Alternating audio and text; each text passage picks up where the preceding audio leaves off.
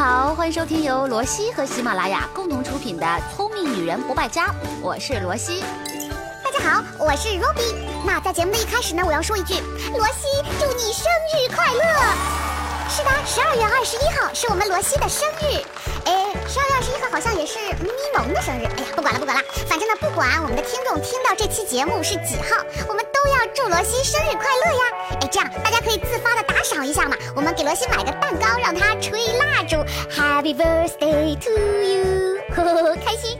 谢谢谢谢 Robbie 和大家的祝福，这是我第一次在喜马拉雅 FM 和大家一起过生日，真的有点小激动呢。生日总让人感觉特别的开心，呃，一不小心又长了一岁了，十八了吧？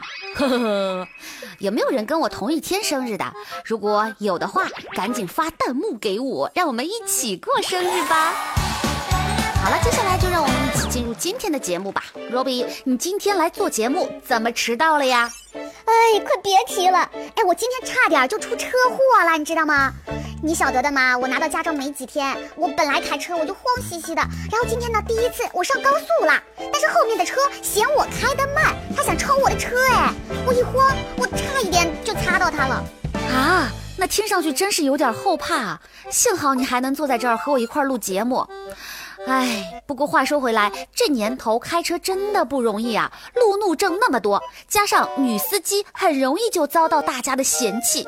前段时间呢，不是有一个上海的停车场嘛，它专门划出了一个女性停车位，其实呢就是比一般的车位更加宽一些，但是这引发了很多的讨论呐，说这究竟是对女司机的一种关爱，还是歧视呢？哎哎，我想插句话，我最不会倒车了啊！真是要了我的老命。如果有女性停车位的话，我一定会很开心的。但是罗比，我觉得不管停车场方面的出发点是关爱还是歧视，这都是一种很不好的暗示。你看啊，越多人说女司机开车比较烂，给出了这样所谓的特别照顾，越是会对我们形成一种很不好的心理暗示。久而久之呢，导致我们对于开车非常的不自信。我们越是害怕，一坐上座驾就越容易眼不认路，手不够用，神经还紧张。就不停的想，我是女司机，我开车就是不好。你看，这是不是一种恶性循环呢？对对对，就是这样的。其实呢，学车的时候我这种情绪还没有那么严重，但是现在被路上的人嫌弃的多了，我就反而越来越害怕。真的是没有副驾在身边，我就没有安全感开车呀。你有没有看过一篇叫做《那些震惊全中国的女司机》？乍一看，好像女司机真的很可怕呀。比如说，油门当刹车踩，忘记换挡了，油门踩的过重，车嗖就出去了。但其实你仔细一想，难道男司机就不存在这样的问题吗？与其说是女司机会出现这样的问题，更加准确的描述应该是新手容易出现这样的问题。而且我去了解了一下非常可靠的数据，那么总的来看呢，女司机发生交通事故的概率要远远的低于男性。你就说酒驾吧，是不是男性的比例要大大超过女性呢？所以啊，我觉得所谓的女司机是马路杀手这样的一种说法，本来就是一个伪命题。人们都说女人一定比男人不会认路，开车呢也要更笨。哎，拜托，我们是分得清几十种口红色号的哎，这种记忆力。和分辨能力多强呀！哪个男人可以出来接受挑战？所以我一直相信，女司机开车被诟病根本就不是什么基因啊、大脑构造的问题，最重要的是心理上的因素。其实作为女司机呢，一定要对自己自信，这样开起车来才能够如鱼得水呀。开错路了怎么了？我绕回去不就行了吗？我第二次就不会开错了呀。停车停不进去怎么了？多停几次，我小心的练习。呃，大家都是新手嘛，谁不是这样练出来的？开车无非是一个技能而已，肯定是熟能生巧的。不要那么去神化它，更不要用男性和女性的角度去分割它，好吗？哇，我代表所有的女性同胞为罗西鼓掌。啊那我还有一个问题，一般来说，男生聚在一起的时候喜欢聊车，有很多汽车广告、汽车定位都是主要为男生而设计的。那么我们女孩子在买车的时候应该怎么挑呢？好，那接下来我们就和大家一起来分享一下女孩子挑车的重点。其实现在有一个词儿特别的红，叫做轻科技。我觉得女人应该挑自己玩得转的轻科技好车，可以帮助我们聪明驾驶。所以总结起来就是两个字了：智能。首先，第一点当然是智能导航，而且呢，最好是可以语音操作的。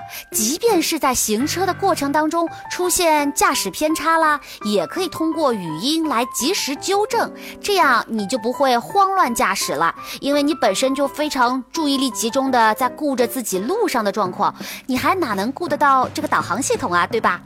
其次要有一个智能系统，这个使用起来的感觉就像我的身边随时坐了一个管用的副驾驶。如果我需要一些帮助啦，比如说需要通电话、要找加油站、要找停车场、要找饭店等等各种生活服务，我都可以来求助，这样就不用自己手忙脚乱的做一系列事情了。这个智能系统就可以帮我搞定一切。当然，现在还有一种黑科技，就是智能的人脸识别。你的车会帮助你识别行人，防止你粗心大意，防止你发生车祸，是不是听起来还蛮神奇的？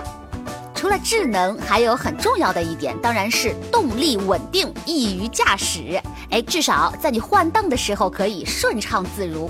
还有，现在有很多车呢都是混合动力的，当你使用电力的时候，不会有什么震动或者是噪声，可以让你的驾驶空间更加的宁静，也会对行车过程当中做判断有所帮助。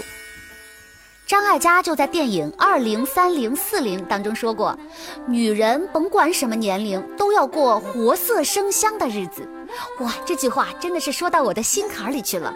而且我觉得所有励志的女孩都会特别喜欢这句话的。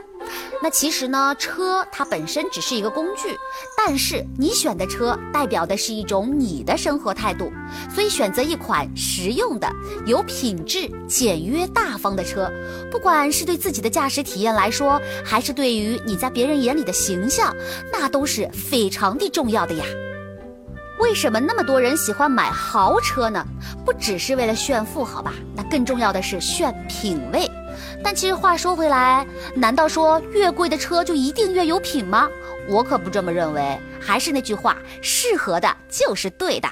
罗西，你说了那么多，根据你的调性，一定会给我们大家开始推荐车了吧？嘿嘿，被你猜对啦！其实今天呢，我之所以会和大家分享关于车的话题，也是因为有一位金主爸爸找到了我，就是最近刚刚在广州车展公布售价的高颜值科技网联汽车——长安福特的新蒙迪欧。哎呀，念金主爸爸的名字，我真是特别的卖力呀！不知道大家有没有听出来？但是拍着良心说句真心话，我想了很多女性适合开的车应该符合的条件，然后一对照，发现2017款福特新蒙迪欧真的都符合啊。比如说它的 Think 3的语音控制系统就太强大了，再也不怕开车的时候没有三头六臂了。我自己也去体验了一下，比如说你坐在车里说播放邓紫棋，它就会播放邓紫棋专辑里面所有的歌曲。那网上的节目也可以哦，比如喜马拉雅，它可是福特 A P P Link 里面所合作的 A P P。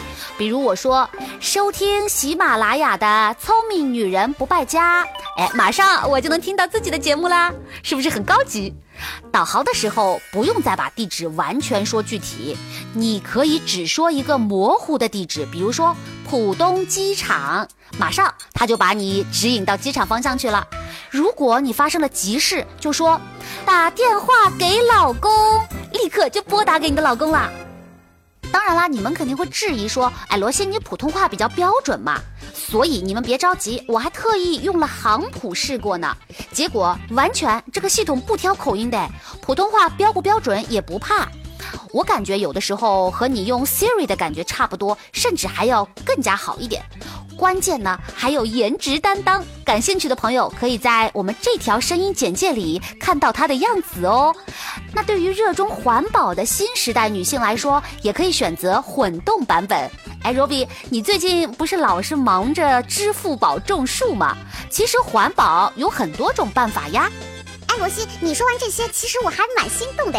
我看最近有一些高级汽车也能够和自己的手机互联了，不知道都可以实现哪些功能了呀？这款车有没有呢？作为智能网联座驾的新蒙迪欧，当然不会少这样的功能啊。福特新开发的福特派这项科技，就是第一次应用在自己的车辆上哦。那在手机上装上这个应用，就可以远程控制车辆了。比如你出门之前半小时可以先热车，等你坐进车里的时候，就好像进入了一个温暖的家。而且呢，车辆已经达到了最佳转速，随时就可以带你出发了。另外，可以随时掌握自己车里的油况。啊，粗心的妹子，如果忘记锁车了，也不要怕哦，手机操作就可以完成啦。啊，我真的是一个会忘记锁车门的女司机哎！哇，你前面说的这些都好贴心啊，所以真的要感谢我们的金主爸爸。当然，也希望大家都能够选到适合自己的好车，车不再贵，好开才行。还有，让我们一起对针对女司机的偏见说再见。嗯，那说到这儿，想跟大家来留两个问题。作为一个有经验的女司机，或者是一个新手司机，你觉得对女人来说最重要的汽车轻科技有哪些呢？或者你最想吐槽的反女人的车型配置设计是什么呢？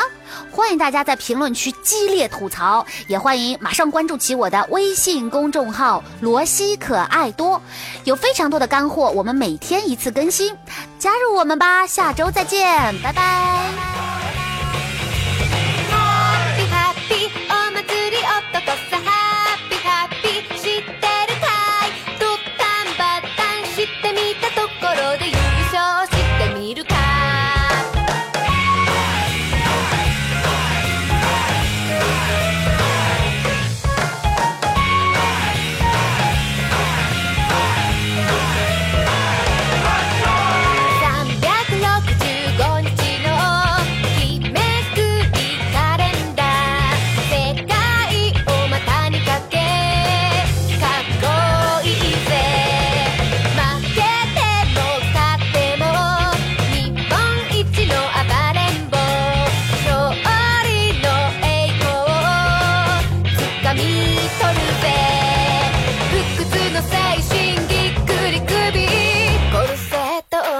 チーズとともに